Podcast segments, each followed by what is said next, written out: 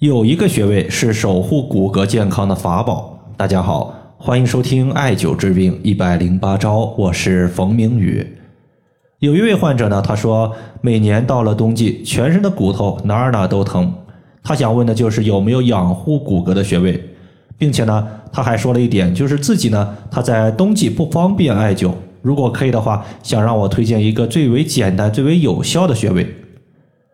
关于守护骨骼、养护骨骼的穴位倒是不难推荐，有很多。但是如果非要找一个最为简单、最为有效的穴位，可能每个人对于这个穴位他有不同的看法。在这里呢，我推荐大家可以使用涌泉穴。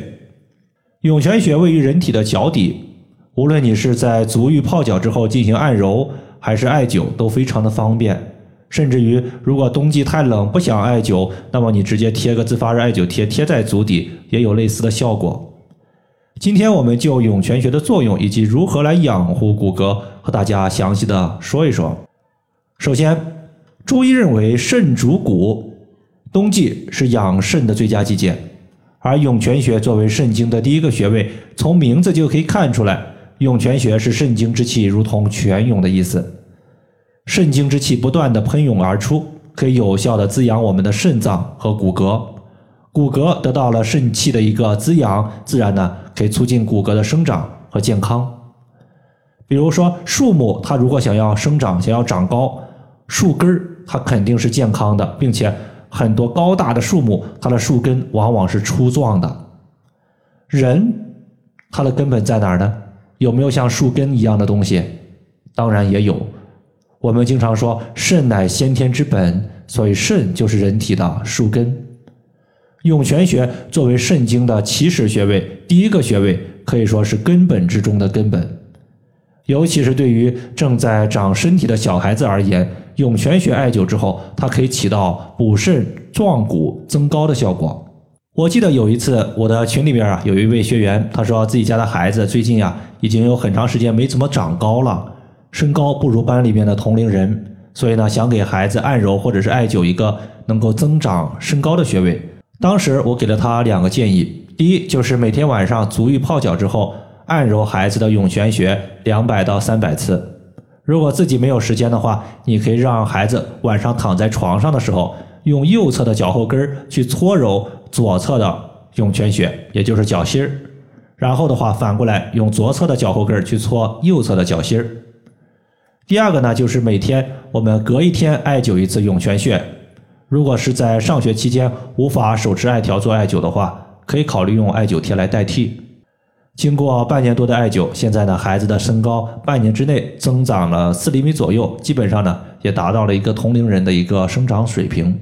除了增高之外呢，涌泉穴对于失眠的效果也是非常不错的。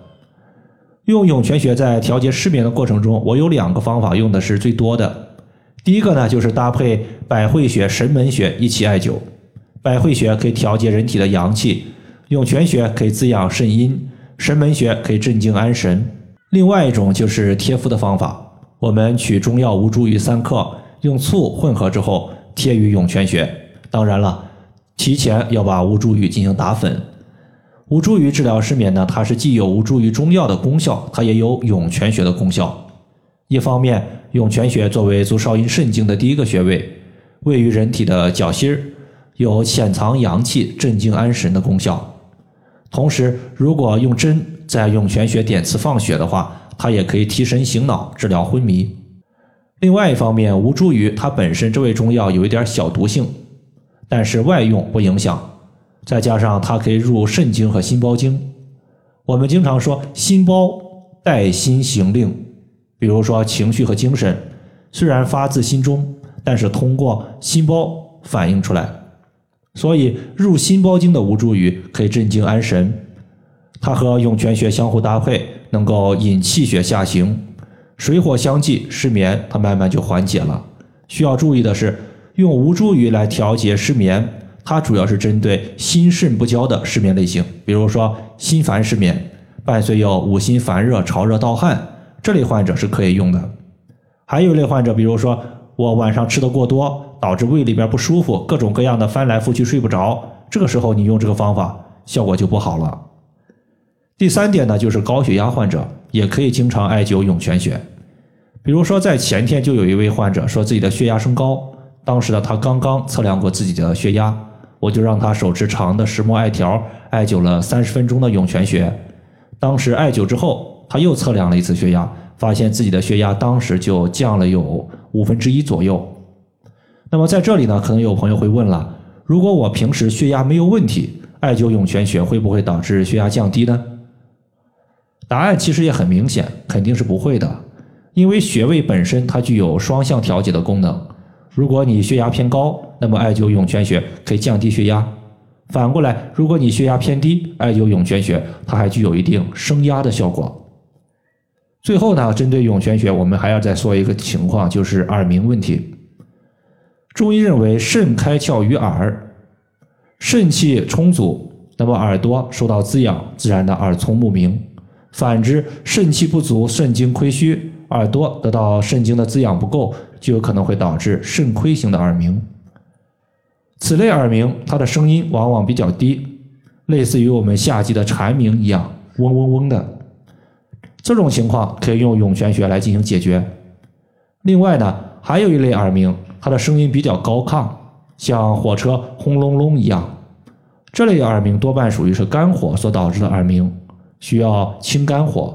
这个时候你再用涌泉穴，它的效果就不是很理想了。如果你用的是一个涌泉穴调节肾亏的耳鸣，整体呢有效果，但是效果略弱，也可以再增加一个穴位，叫做听宫穴。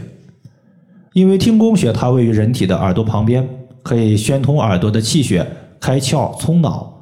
这个穴位无论是哪种类型的耳鸣，直接拿过来就能用。以上的话就是我们今天针对增高、失眠。高血压以及耳鸣的情况，包括涌泉穴的调节，就和大家分享这么多。如果大家还有所不明白的，可以关注我的公众账号“冯明宇艾灸”，姓冯的冯，名字的名，下雨的雨。感谢大家的收听，我们下期节目再见。